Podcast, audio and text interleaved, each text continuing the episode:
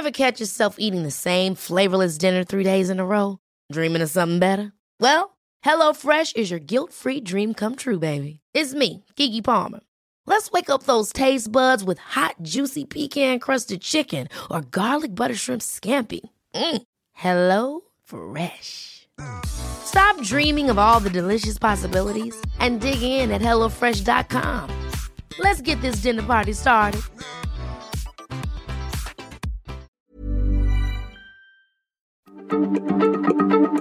Heraldo Radio, la H se lee, se comparte, se ve y ahora también se escucha.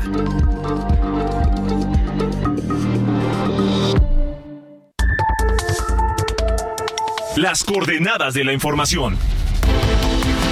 Con Alejandro Cacho.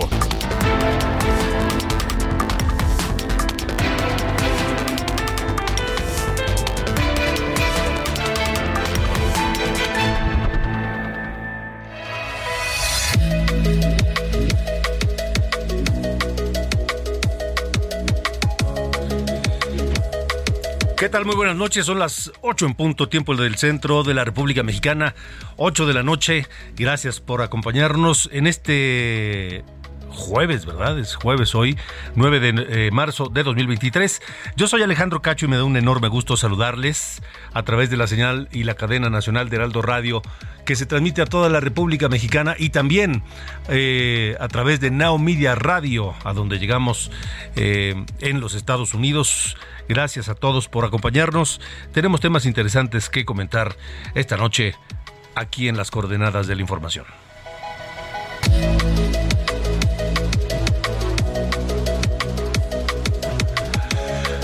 Bueno, pues hoy temprano se dio a conocer el uh, crecimiento de la inflación, el comportamiento de la inflación en México.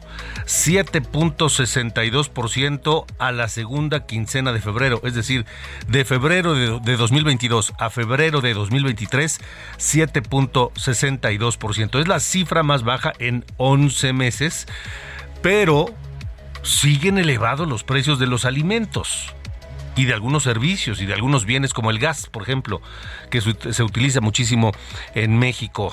Muchos millones de personas utilizamos gas LP en nuestras casas para las actividades diarias. ¿Cómo les va a ustedes con la compra de la canasta básica? ¿Creen que los precios han seguido a la baja o han aumentado? Francamente yo siento que han seguido aumentando. Le estaremos platicando con nosotros, con ustedes y nosotros, por supuesto, aquí. Y estará con nosotros eh, para hablar de esto eh, la directora de análisis económico del Grupo Financiero Base, Gabriela Siller.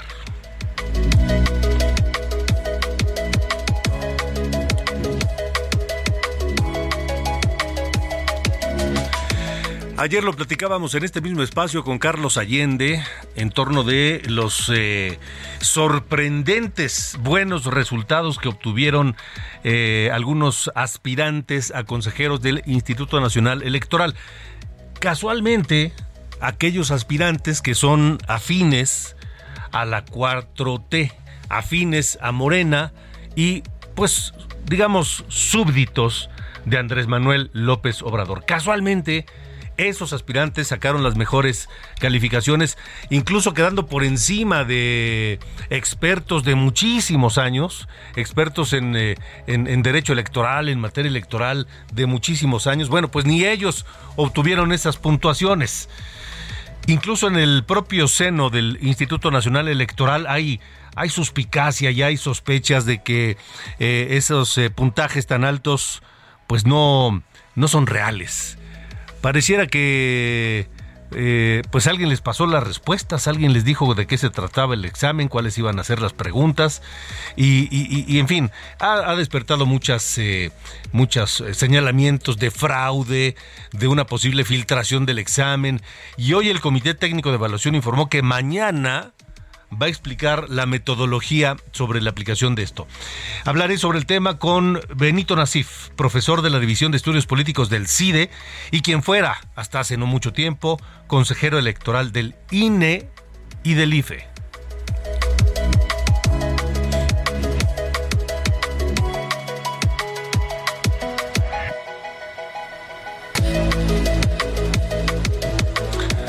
En Tamaulipas, en Tamaulipas de pronto aparecieron esta mañana amarrados eh, y con un mensaje del crimen organizado. Supuestamente los cinco responsables del ataque, secuestro y asesinato de ciudadanos norteamericanos ocurridos el fin de semana.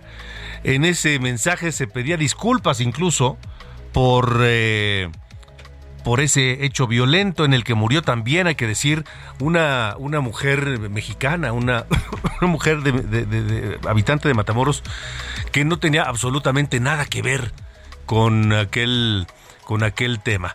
El caso es que pues de manera sorpresiva aparecieron los supuestos responsables de esos hechos y lo estaremos comentando esta noche aquí en las coordenadas de la información.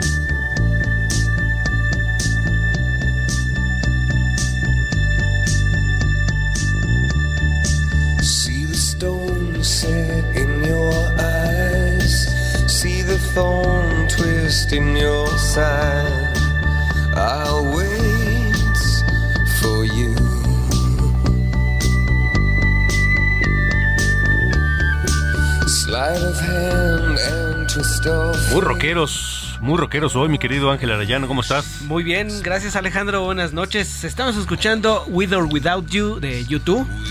Y es porque el, eh, pues estamos recordando el lanzamiento del álbum de Joshua Tree, 9 de marzo de 1987, pues que fue el, el álbum del, del antes y después de YouTube. Este disco fue el que los catapultó ya como unas estrellas, unas superestrellas del rock.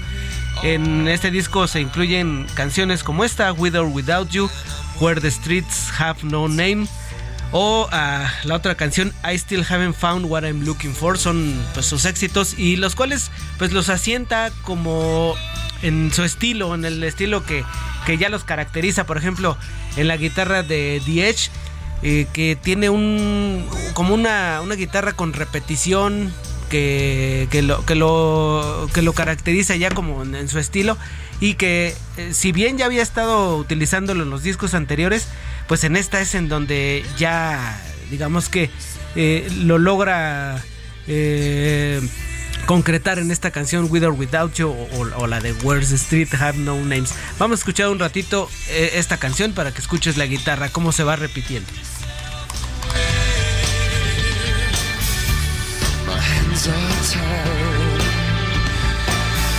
Un, como un cierto eco, que es un efecto que le pone a la guitarra y que es muy característico de The Como, como por ejemplo los Rolling Stones, que Keith Richards tiene afinada la guitarra distinta, ¿no? Como la, como la afinaría cualquiera. Ah, sí, trae, está en sol abierto, me parece, y tiene un, un, sonido muy característico que dices, ah, estos son los Rolling Stones. Así uno escucha la guitarra de The así repetida, con reverberación, y dices, esto es YouTube. Y YouTube se distingue por eso y por varios otros detalles, por supuesto incluyendo al propio Bono, ¿no? Eh, Bono, sí, incluso su forma de cantar, ¿no? Que, te digo, en, este álbum como que se asienta a ese estilo de YouTube. Porque su forma de cantar es como que platicado, pero, pero un poquito como pujadito, ¿no? Sí, y fíjate que en, tanto en la composición dice que él se resistía mucho a como a mirar a los orígenes del rock fue eh, con Ronnie Wood y Keith Richards y con su amistad con, Bob Dylan que dice, sería bueno echarle un ojo a, las raíces del rock y a las raíces de su país, de Irlanda, y fue como ya eh, le dio un giro a sus composiciones. Fíjate, ahorita, ahora que lo mencionas, esta guitarra de YouTube, digo, cada quien tendrá su idea, ¿verdad? A mí me suena a Irlanda. Ah, mira pues ya a lo mejor lo asocias con, sí, sí, sí, con eso, ¿no? Sí, sí, sí, sí, sí. Así es, este. Muy bien. Eh, pues vamos a estar escuchando parte del disco y algunas otras cosillas más. Me parece muy bien. Para este 9 de marzo, Alejandro. Sale, gracias. Gracias, Gracias, Ángel Arayano.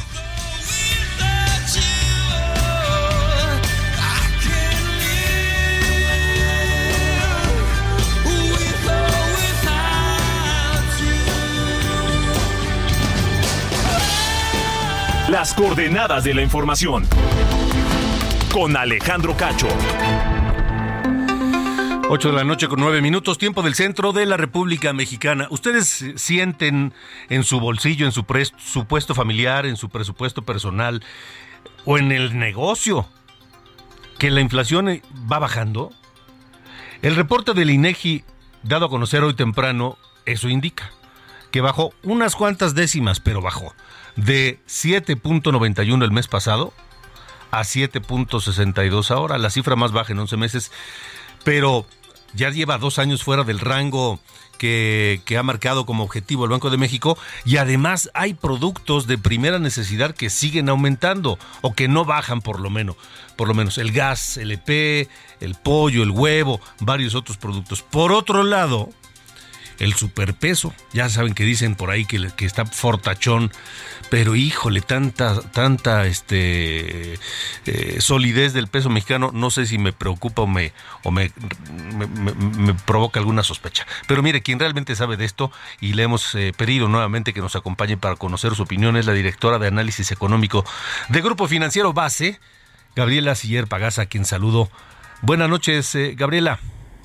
Muy buenas noches, Alejandro. Gracias por tenerme en tu programa. Al contrario, ¿cómo leer estos dos factores? La inflación, que por un lado va a la baja, pero los precios de los básicos no, no, no ceden, y el tipo de cambio. Bueno, primero que nada, la inflación es la tasa de crecimiento de los precios. Entonces, el hecho que se desacelere no significa que los precios van a caer, sino simplemente que suben cada vez a un menor ritmo. Es como ir en una carretera a 100 kilómetros por hora desaceleramos y vamos a 80, pero seguimos avanzando. Así es con la inflación, desafortunadamente. Y bueno, fue una buena noticia que haya, que haya desacelerado hacia 7.72%. Se empieza a ver la luz al final del camino, pero todavía falta mucho para regresar al objetivo inflacionario que tiene el Banco de México de 3%.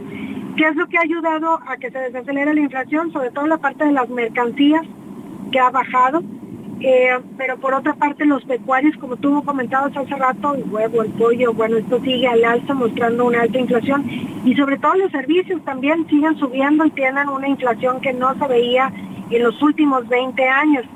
Y bueno, pues creemos que la inflación va a estar disminuyendo paulatinamente y a lo mejor este año cerraremos con una inflación alrededor del 5.1%. Pero si seguimos a este ritmo de disminución de la inflación, probablemente sea hasta finales del 2024 cuando veremos el objetivo inflacionario del Banco de México alrededor del 3%. Y bueno, pues el peso mexicano, la apreciación ha ayudado a que disminuya la inflación, pero hay otros factores internos que están generando presiones como los incrementos de los horarios y el déficit también del gobierno. Es decir, eh, para algunos será una buena noticia que el peso esté eh, a 18 o abajo de, de, de, alrededor de 18 pesos por dólar pero pero no no no no no es como estirar y estirar y estirar, estirar la liga. Sí, inclusive, bueno, pues los que reciben remesas, que es mucha gente en México, pues al apreciarse el peso, pues esos dólares que reciben del exterior cada vez se cambian por menos pesos. Les alcanza para menos. Y les alcanza para menos y luego pues vemos una inflación que todavía está alta, entonces esto genera pues pérdida del poder adquisitivo que de hecho las remesas a enero, que es el último dato disponible, pues ya llevan tres meses consecutivos con pérdida del poder adquisitivo precisamente por la apreciación del peso y por la elevada inflación que estamos viendo en México. Y bueno, pues los exportadores tampoco están tan contentos con esta disminución del tipo de cambio. Y los que sí están contentos pues son los importadores o los que tienen algún tipo de obligación o deuda denominada en dólares y para la inflación también ayuda un poco. Lo que sí es que el día de hoy vimos un repunte del tipo de cambio por varios factores, entre ellos pues una mayor aversión al riesgo global por este problema de este banco Silvergate y con la probabilidad de que hay un efecto dominó en algunos bancos importantes en Estados Unidos, porque todavía pues estamos recién con lo de la crisis financiera de Estados Unidos, obviamente hay un miedo a una recesión en este país, y por otra parte también pues una mayor aversión al riesgo sobre la economía mexicana después de que el presidente criticara a este congresista estadounidense que propuso, que dice que bueno pues sería bueno que el ejército de Estados Unidos combatiera aquí en México al crimen organizado. Y entonces pues se teme que se vayan a hacer como más tensas las relaciones entre México y Estados Unidos. Y esto preocupa sobre todo porque el 80% de las exportaciones de México van hacia Estados Unidos y si pues no son tan buenas las relaciones comerciales, pues obviamente esto afectará el crecimiento económico de nuestro país. Sí, y lo que puede afectar una, una declaración un poco meditada, ¿no, Gabriela? Sí, exactamente, sobre todo porque también hubo la respuesta de ese congresista estadounidense y entonces pues viene la respuesta y todo el mundo empezó así como que bueno, y está abierto también los procesos de consultas en el marco del TEMEC. Esto se puede acelerar, por ejemplo, para el caso de materia energética, que se supone que las consultas terminaban el 3 de octubre y Estados Unidos, con la autoridad que tiene al haber abierto este proceso de consultas, pues lo ha alargado, pero se puede fácilmente ir a paneles y que estos paneles, si fallan en contra de México, pudieran imponer sanciones comerciales, lo cual obviamente afectaría el crecimiento económico de nuestro país. Y una muy buena parte del crecimiento, pues más bien ha sido impulsado precisamente por las exportaciones que van hacia Estados Unidos y la inversión extranjera directa que llega de ese país. Em, Gabriela, Gabriela Siller, directora de análisis económico del Grupo Financiero Base. La recomendación sería entonces, pues básicamente la misma que desde hace ya varios meses, ¿no? Prudencia, eh, mucho cuidado en el gasto, cuidar el ingreso. Eh, y no tomar decisiones este, apresuradas en torno al, al dólar y el tipo de cambio, ¿no? Así es, definitivamente para las empresas se siguen recomendando las coberturas cambiarias porque, por ejemplo, para los importadores, pues un pico de tipo de cambio como el día de hoy, pues sí les afecta. Los exportadores, los picos de hoy los pueden utilizar también para tomar coberturas cambiarias. Y bueno, pues y para pues para todo el mundo, si quieren tomar un crédito, yo creo que ahorita es el momento porque las tasas de interés van a seguir subiendo y con esto pues cada vez se van a pagar mayores intereses y los créditos pues tomarlos a tasa fija. Sí, créditos a tasa fija. Em, ¿Se podría pronosticar que sigan aumentando las tasas de interés por lo menos que unos tres meses más o tal vez todo el año? Hombre, yo creo que en el siguiente anuncio de política monetaria se van a subir, yo creo que otro medio punto porcentual, 25 puntos base, un cuarto de punto, dependiendo de cómo lo haga también la Reserva Federal. Pero creemos que la tasa este año, pues ahorita en México está en 11% la tasa objetivo del Banco de México.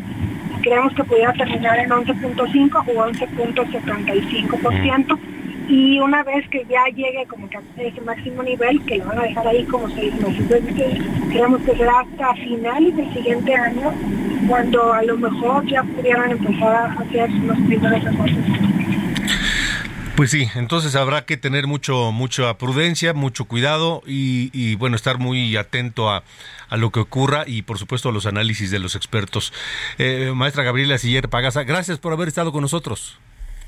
Gracias a ti, Alejandro. Buenas noches. Hasta luego, buenas noches. Son las 8 con 17. Las coordenadas de la información. Con Alejandro Cacho.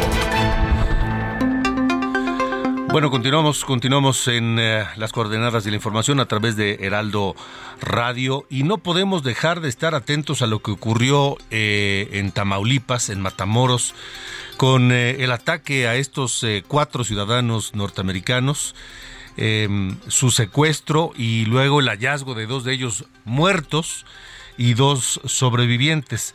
Ya los eh, sobrevivientes eh, fueron repatriados a su país, los cuerpos de los fallecidos esta tarde también, em, pero que hay mucho más detrás que no hemos conocido. Por lo pronto vamos contigo, Carlos Juárez, que tienes el reporte de lo último ocurrido allá en, eh, en Tamaulipas, en este caso. Buenas noches. Hola, ¿qué tal Alejandro? Muy buenas noches, qué gusto saludarte a ti y todo el territorio. Así es, los cuerpos de estos estadounidenses que perdieron la vida eh, luego de los enfrentamientos registrados el pasado 3 de marzo ya fueron entregados a los a los a las autoridades del gobierno de Estados Unidos durante la tarde del día de hoy luego de que terminaron las autopsias y los trámites correspondientes entre las autoridades mexicanas y del país norteamericano. Los cadáveres fueron colocados en dos carrozas e iban en ataúdes de color café, de acuerdo a lo que se pudo apreciar desde la zona delimitada. El segundo cadáver fue puesto en la unidad, pero después se le removió hacia el interior del servicio médico forense. Minutos más tarde se fue eh, adentrado a otro vehículo. Hubo un fuerte dispositivo de seguridad donde también intervinieron autoridades estadounidenses y fueron trasladados al puente internacional Ignacio Zaragoza para darle eh, internación a lo que viene siendo a los Estados Unidos con la finalidad de conducirlos hasta Carolina del Sur, de donde eran originarios estas cuatro personas. Fue el martes que se encontraron los restos de los afroamericanos en una vivienda del ejido Tecolote, así como también se ubicaron a dos comidas que ya estaban, eh, que ya están en territorio americano desde ese mismo día. Hay que manifestar que, bueno, pues también se ha dado a conocer que eh, se han realizado varios operativos, incluso hubo decomiso de cinco vehículos, entre ellos un Lamborghini que tenía con eh, un reporte de robo en el país de Estados Unidos. Cabe señalar que también se dio a conocer que uno de los dos detenidos por su probable participación en el secuestro de los cuatro ciudadanos estadounidenses y asesinato de, dos de ellos, identificado como José N., de 24 años de edad, originario de Vallehermoso, Tamaulipas, fue puesto a disposición de un juzgado en Matamoros para iniciar con los protocolos de las audiencias sobre el tema de las personas que supuestamente fueron entregadas a las autoridades. Eh, trasciende que estuvieron también en instalaciones de la Fiscalía del Estado, sin embargo, pues las autoridades no han dado mayor detalle, solamente lo que hemos visto a través de las redes sociales, que estaban amarrados y con vida y en una camioneta que había una cartulina donde el cártel del Golfo pedía disculpas por los hechos del pasado 3 de marzo y donde también lamentablemente y hay que recalcarlo eh, Alejandro una joven de 33 años de edad una madre de 33 años de edad perdió la vida debido a una bala perdida por estos hechos de violencia. Ella identificada como Areli hay incluso una carpeta de investigación por homicidio por su muerte. Alejandro, son los detalles. Muy bien, gracias Carlos, Carlos Juárez.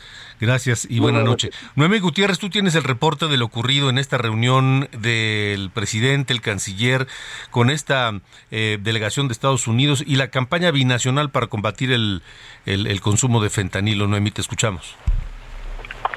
Hola, muy buenas noches.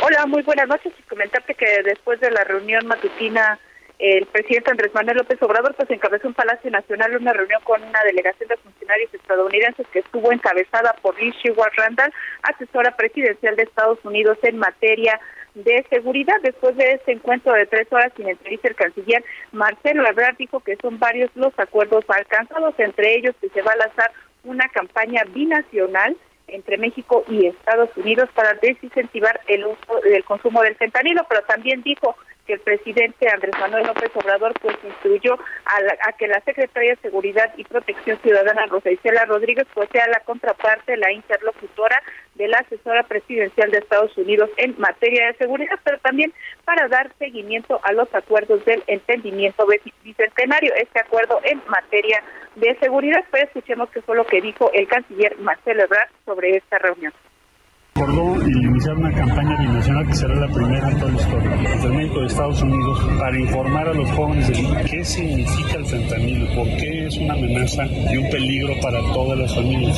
Se habló muy a fondo sobre diferentes temas, por ejemplo, la atención a las causas del consumo de drogas.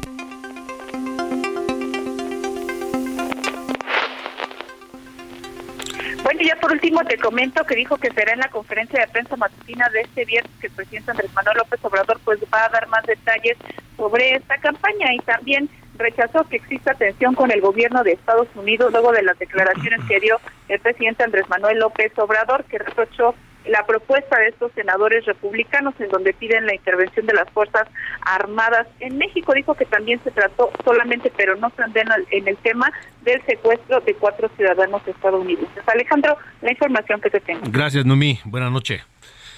Hasta luego. Y el presidente López Obrador más tardó en su conferencia de prensa esta mañana de Palacio Nacional en amenazar con una campaña, emprender una campaña contra el voto republicano en los Estados Unidos. Hay que recordar que este, este año hay, eh, eh perdóname, el año que entra hay elecciones eh, presidenciales en los Estados Unidos. Y el presidente López Obrador dice que podría emprender una campaña. Bueno, más tardó en decirlo que en que ya le contestó el senador por Texas, Dan Crenshaw, que es uno de los autores de esta iniciativa para que haya operaciones eh, armadas de Washington en México. Hoy quiero dirigir este mensaje al presidente de México, Andrés Manuel López Obrador. Señor presidente, mis preguntas para usted son las siguientes. ¿Por qué rechaza la ayuda de los Estados Unidos? ¿Por qué protege a los carteles? Ellos son tu enemigo y los Estados Unidos son su amigo. Lo único que busco es el éxito de México y una mejor vida para el pueblo mexicano. Podemos ayudarle si nos deja, si nos permite brindarle ayuda con nuestros vastos recursos y capacidades. Podemos acabar con la violencia de los carteles de una vez y por todas. Es parte de lo que dice este senador Dan Crenshaw. Vamos a ver qué dice mañana López Obrador, porque callado no se va a quedar, es lo más seguro. Vámonos a una pausa, estamos en las coordenadas de la información a través de Heraldo Radio. Yo soy Alejandro Cacho, regresamos. Alejandro Cacho en todas las redes. Encuéntralo como Cacho Periodista. Las coordenadas de la información. Con Alejandro Cacho.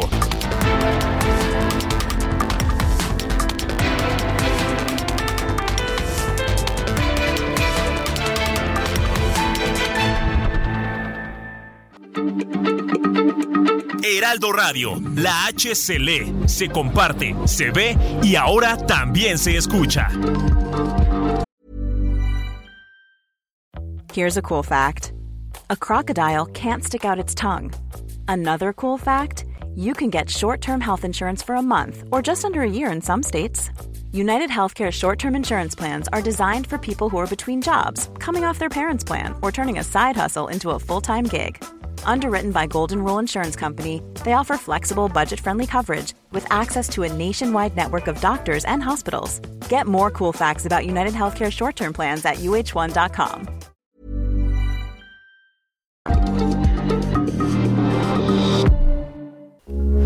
Heraldo Radio, con la H que sí suena y ahora también se escucha. Las coordenadas de la información. Con Alejandro Cacho.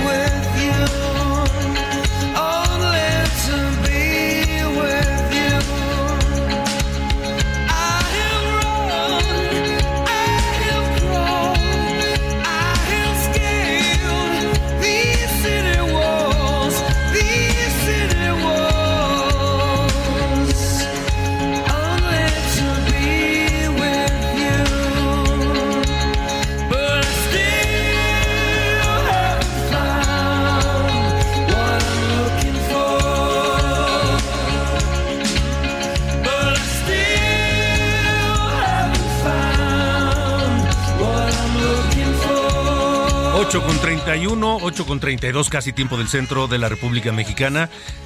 9 de marzo de 1987 se lanza The Joshua Tree, este álbum que catapultó a la fama a YouTube, que contiene, entre otros éxitos, este. I still haven't found what I'm looking for. Es aún no he encontrado lo que he estado buscando o lo que busco, que pues es uno de los temas más importantes de YouTube, pero que además ha sido mm, eh, interpretado por otros grupos como esta versión que a mí me encanta también. A ver, súbele, no quiero.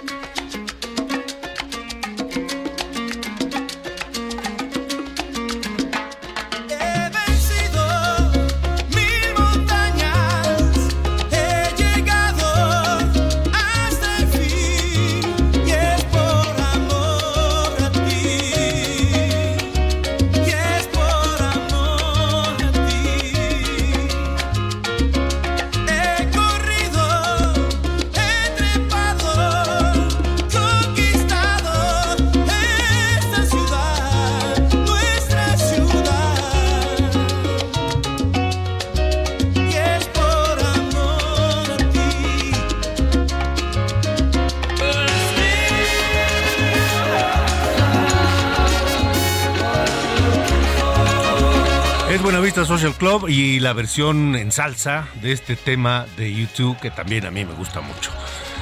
8 con 33.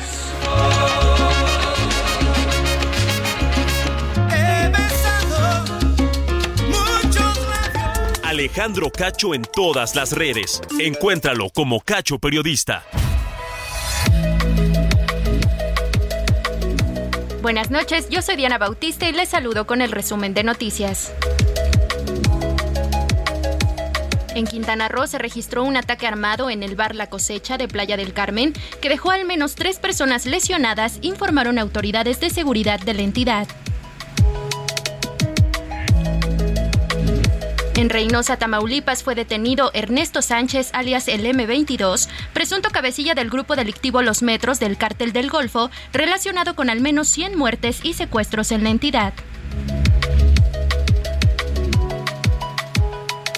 La conferencia matutina del presidente Andrés Manuel López Obrador se llevó a cabo hoy desde el Excentro Nacional de Inteligencia, ubicado en la Ciudad de México y que construyó Genaro García Luna, exsecretario de Seguridad Pública, donde la Unidad de Inteligencia Financiera aseguró que en los dos sexenios anteriores se dieron 29 contratos a empresas relacionadas al exsecretario por más de 700 millones de dólares.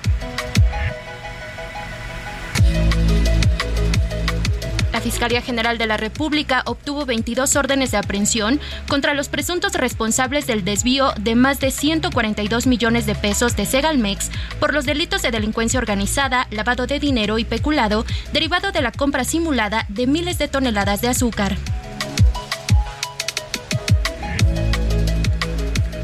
Finalmente, el INE presentó ante la Suprema Corte de Justicia una segunda controversia contra el Plan B de la reforma electoral para que se suspenda el despido de los más de 1.200 empleados del instituto. En tanto, un tribunal federal ordenó que Edmundo Jacobo Molina debe ser restituido en su puesto como secretario ejecutivo del INE, cargo que debió dejar tras la entrada en vigor de la reforma. Estas fueron las noticias. Buenas noches.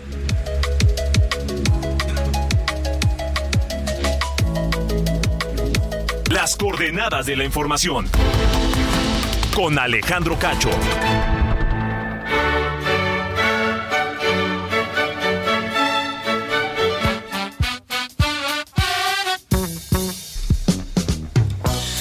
Ocho con 36, así que como ven que la Fiscalía General de la República pues este obtuvo 22 órdenes de aprehensión contra los presuntos responsables del desvío de más de 142 millones de pesos en Segalmex.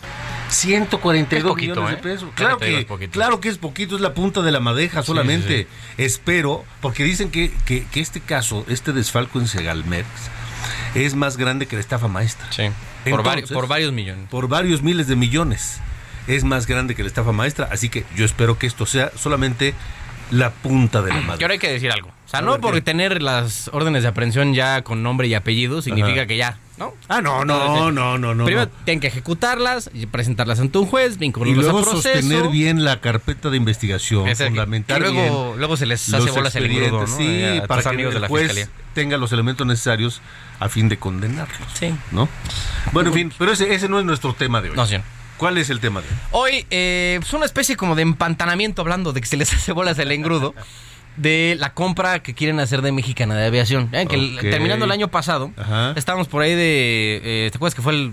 cerró en 816 millones más Sí, o menos? sí. El precio de compra. Bueno. El nombre nomás. Eh, bueno, y poquitos- Nombre y algunas instalaciones Sí, ahí, oficinas y un simulador que cosas. Digo, al final la cosa no, no importa. Lo que importa es que 200 empleados de esta eh, eh, empresa ahora resucitada como la Ave Fénix andan eh, amparándose porque quieren que les paguen un adeudo que ganaron ya en, en tribunales laborales, un laudo laboral que ya tienen, em, por eh, 400 millones de pesos. La mitad de la lo que mitad, costó. la mitad de lo que en teoría es el precio de compra Ajá, sí. se iría a 200 trabajadores. Que digo, están en amparo y están resolviéndolo. Ajá. Pero si se da, pasarían dos cosas. Uno, sí se quedaría, la mitad del precio de compra sería a estos 200 trabajadores, que piden 2 millones cada uno. Y la otra cosa que pasaría es que pues Mexicana tiene otros 7800 ex empleados. Entonces, con ese precedente ya puesto, los otros los otros también pues, se van a decir, "Oye, pues si estos güeyes, no, yo ¿por también." qué, por qué yo no? Exacto. Y ese entonces ¿Y- ahí y yo esas. leo? Ándale. ¿No? Entonces andan en, andan en esas. Entonces se podría empantanar. La cosa todavía está muy verde, pero ya está en trámite. Entonces, aguas. Esa es una. Y la otra, eh, no están encontrando aviones. No me digas. Air- Airbus ya les dijo que no, o sea que no tienen disponibilidad de producción, ya todo está asignado de aquí al tiempo que ellos le Es pidieron. que, es que estos de la 4T creen que, que to- cualquier Sí, cosa que es una- como una- llegar a la... Que hay una concesionaria, ¿no? Sí, no, no, es como llegar a la, a la ferretería. Sí. Eh, me da tres kilos de tornillos de estos, de dos pulgadas, y, y otro de, de tornillos de media pulgada. Y tres aviones. Y abren el cajón y, Claro pues, sí. y lo sacan, ¿no? Y sí, como no, aquí está. Eso pasó con las medicinas. Sí. Eso pasó con las vacunas.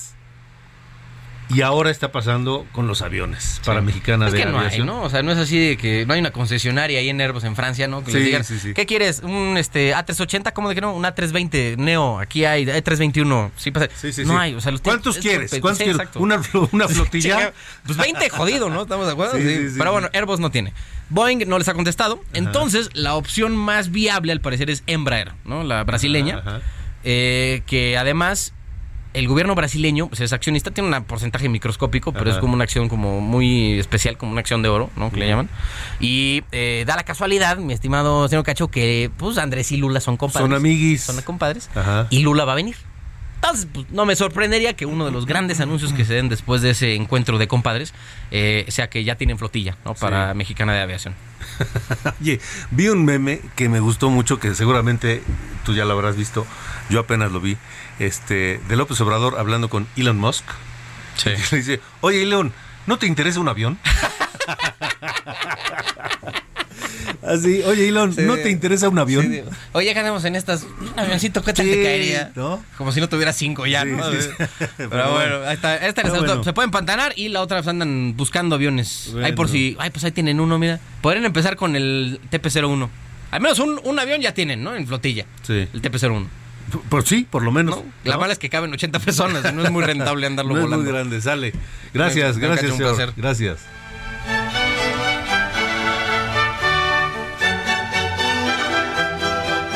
Coordenadas de la información.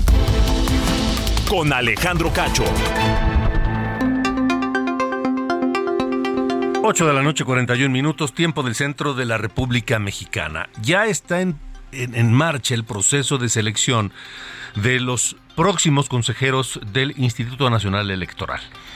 Y bueno, sabemos que la ofensiva legislativa, la ofensiva eh, mediática del gobierno de Andrés Manuel López Obrador para controlar y hacerse del árbitro electoral, pues este contempla colocar a los próximos consejeros afines pues a la 4T, al gobierno, a Morena, etcétera, etcétera, etcétera. Desde el principio se supo y las reglas que han ido modificando y poniendo para ello eh, encaminan todo hacia allá, hacia que los próximos consejeros del INE sean gente cercana a López Obrador, a Morena, a la cuarta transformación. Eh, ya se llevó a cabo uno de los exámenes eh, de, los aspirantes después de que se hizo un primer corte de ellos y resulta que los mejor calificados casualmente son los que se identifica como afines a la 4T. Eso haya despertado sospechas eh, incluso eh, dentro del propio Instituto Nacional Electoral. El consejero Ukib Espada Ancona, consejero del INE, escribió en Twitter que hubo quienes hicieron fraude en el examen de selección de consejeros. Eh, ante la sospecha de que fue filtrado el, el examen que les aplicaron, por lo que el Comité Técnico de Evaluación informó que mañana explicará qué metodología utilizaron y cómo se aplicó el examen a estos aspirantes. Esta noche me da mucho gusto saludar a Benito Nasif, profesor de la División de Estudios Políticos del CIDE, consejero electoral del INE entre 2014 y 2020 y también fue del IFE entre 2008 al 2014. Y, y Benito, gracias por estar con nosotros. Buenas noches. Hola Alejandro, muy buenas noches. Me da mucho gusto saludarte a ti y a toda tu audiencia. Igualmente, tú también eres escéptico sobre esta eh, calificación, este puntaje que obtuvieron eh, los más altos aspirantes a consejeros del INE? Pues mira, hay una duda que se ha sembrado en la opinión pública a partir de los resultados que se dieron a conocer el día de ayer y creo que es obligación del eh, Comité Técnico de, de, Evaluación pues despejarla eh, con toda transparencia, dar la información acerca de la metodología con la que se diseñó el, este examen, que es la primera, la, el primer filtro, la primera criba, eh, y eh, pues mantener, eh, proteger la confianza y la credibilidad del proceso que le toca conducir a los integrantes de este comité, Alejandro. Ahora, eh, ¿cómo, cómo, ¿cómo quedaría fuera de toda duda el resultado y la, y la capacidad de, de, estos aspirantes y el resultado en sus exámenes?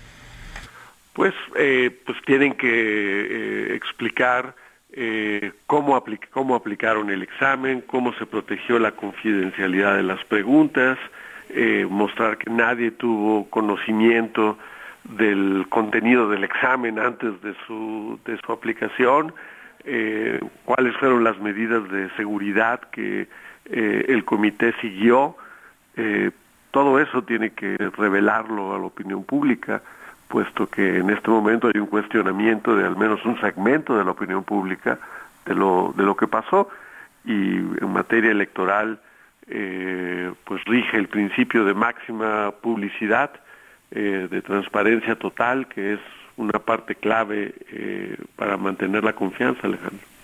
Ahora, Benito, Benito Nasif, ¿qué pasaría si llegan al Consejo General del INE personas no capacitadas y sobre todo con una carga partidista eh, tan notable como estos que han sido mencionados ya? Pues el, la Constitución, el artículo 41, eh, que es el que regula directamente el procedimiento para eh, la elección eh, de los de los de los consejeros incluyendo la consejera en este caso sería la consejera presidenta del INE eh, pues además de la parte que tiene que ver con la evaluación técnica de conocimientos de preparación de los candidatos eh, le da su espacio a la política, porque prevé que eh, la Junta de Coordinación Política construya los acuerdos para que los eh, los integrantes del del Consejo General del INE pues traigan un respaldo de eh, la pues la totalidad si es posible o la, una mayoría calificada de la Cámara de, Diputados. Eh, creo que eso es algo que tiene que pues mantenerse porque ha habido declaraciones del propio presidente de la Junta de Coordinación Política, eh, el diputado Ignacio Mier, ha habido declaraciones del mismo secretario de, go de Gobernación, eh, pues dando a entender que en lugar de la construcción de acuerdos van a ir directamente a la insaculación. La insaculación es un, es un sorteo. Eh, y la insaculación puede ser también manipulada si el sorteo se hace solamente entre las fichas de un mismo color que selecciona el comité técnico, pues entonces el resultado será del mismo, del mismo color. Y creo que es mucho más confiable que los partidos políticos se pongan de acuerdo. Eh, tal como lo prevé la, la Constitución, tal como ha ocurrido hasta ahora. Y yo creo que esa forma de proceder podría ayudar a garantizar la, pues al menos la confianza de las principales fuerzas políticas, incluyendo la oposición en, su totalidad o en su gran mayoría, eh, en el proceso de selección de estos cuatro nuevos, estos cuatro integrantes del Consejo General del INE, Alejandro. En la presencia de esos eh, cuatro consejeros, sí, pensando en que los cuatro sean, digamos, afines a, al, gobierno en el poder, a Morena, al presidente, eh, ¿podría inclinar la balanza en el Consejo General? Pues, mira, lo que hemos visto hasta ahora, los eh, hace en el 2020, eh, se nombraron tres nuevos consejeros.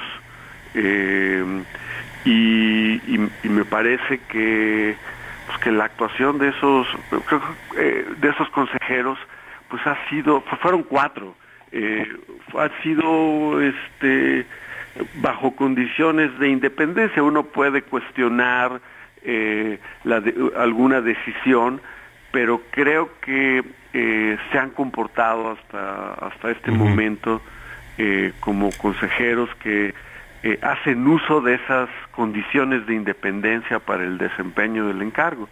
y creo que eso es lo que es lo que se busca esencialmente. No ha habido digamos, no ha habido un comportamiento faccioso a favor de un partido, particularmente del partido en el poder y fueron consejeros electos por el consenso de todas las fuerzas políticas, incluyeron a la oposición. Entonces, creo que eso es, esa es la receta, eso es lo que hay que hacer. Pues sí. Pues vamos a, esperar a ver qué es lo que sigue este doctor Benito Nasif. Gracias, eh, Benito, como siempre. Gracias a ti, Alejandro, por la oportunidad. Buenas noches. Hasta luego, buenas noches. Las 8 con 49. Las coordenadas de la información. Con Alejandro Cacho. Bueno, pues eh, se, ha estado haciendo e insistiendo en un llamado a tiempo, no sé qué tan a tiempo, pero pues antes de que venga eh, la temporada más difícil de la sequía en este 2023. Y el nivel de las presas que alimentan el Cusamala siguen, siguen mal. Arturo Callejo, corresponsal en el Estado de México, te escuchamos, tú tienes el reporte.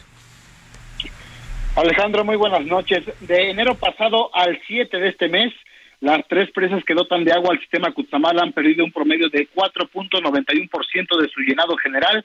Si se toma en cuenta que en enero el reporte de la Comisión Nacional del Agua señaló que el llenado fue de 54.03% y hasta el lunes anterior el registro se ubicó en 49.12%, mientras que en febrero la capacidad general de almacenamiento fue de 50.21%.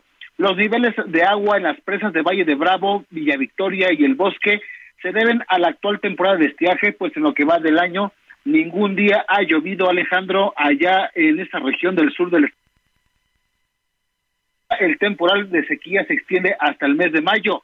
Ante este escenario, Huixquilucan anunció este jueves a su población que en el municipio se reducirá 24% el caudal que actualmente recibe por parte de la Conagua e hizo un llamado a los Huixquiluquenses a cuidar el recurso. El director del sistema de aguas de Huixquilucan, Víctor Manuel Báez Melo, sostuvo que el caudal entregado a la capital del país y Estado de México se ha reducido 2.5 metros cúbicos por segundo, por lo que Huixquilucan tendrá una reducción de 21.6% del agua que se distribuye en el territorio municipal el directivo recomendó a la población tomar conciencia sobre el cuidado del recurso y evitar regar los jardines con agua potable, hacer baños cortos, captar agua de lluvia si es posible y atender fugas en los hogares.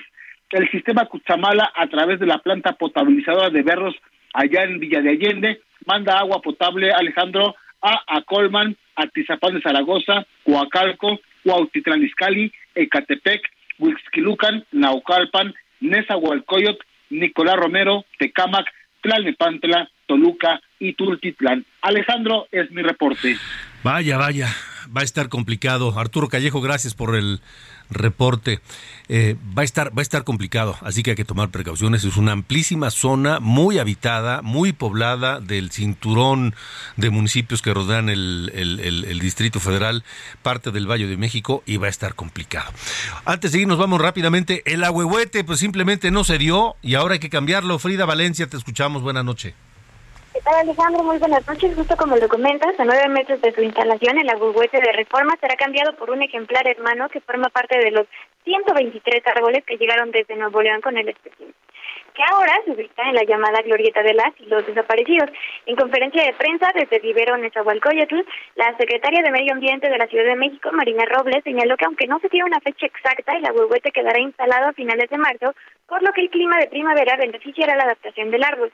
La funcionaria precisó que a pesar de que eh, el espécimen ubicado en reforma presenta daños, principalmente por factores externos que aún se mantiene eh, pues con vida, por lo que será trasladado al vivero Nezahualcóyotl para brindarle atención y con ello permitir también su recuperación.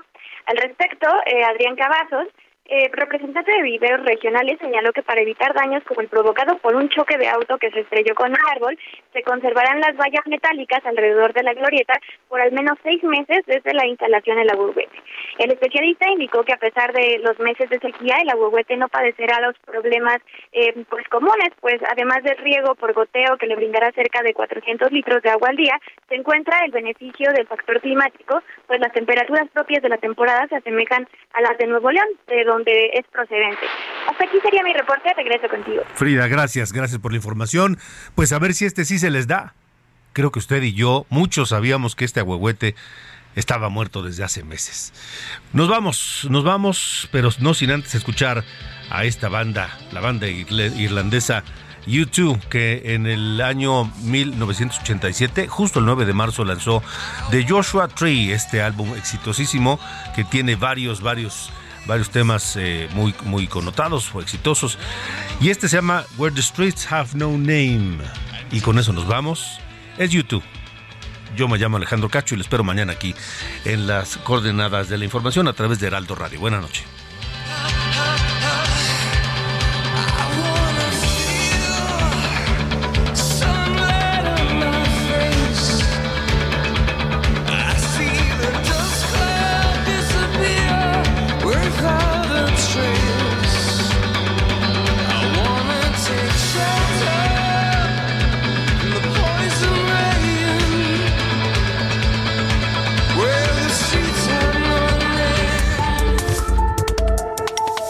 Esto fue Las coordenadas de la información con Alejandro Cacho.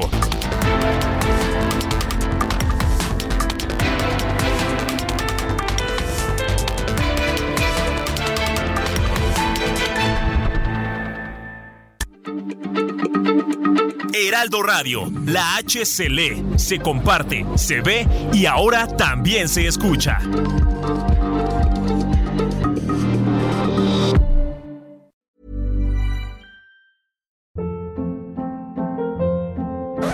Hold up. What was that? Boring. No flavor. That was as bad as those leftovers you ate all week. Kiki Palmer here, and it's time to say hello to something fresh and guilt-free. Hello Fresh. Jazz up dinner with pecan-crusted chicken or garlic butter shrimp scampi. Now that's music to my mouth. Hello Fresh. Let's get this dinner party started. Discover all the delicious possibilities at hellofresh.com.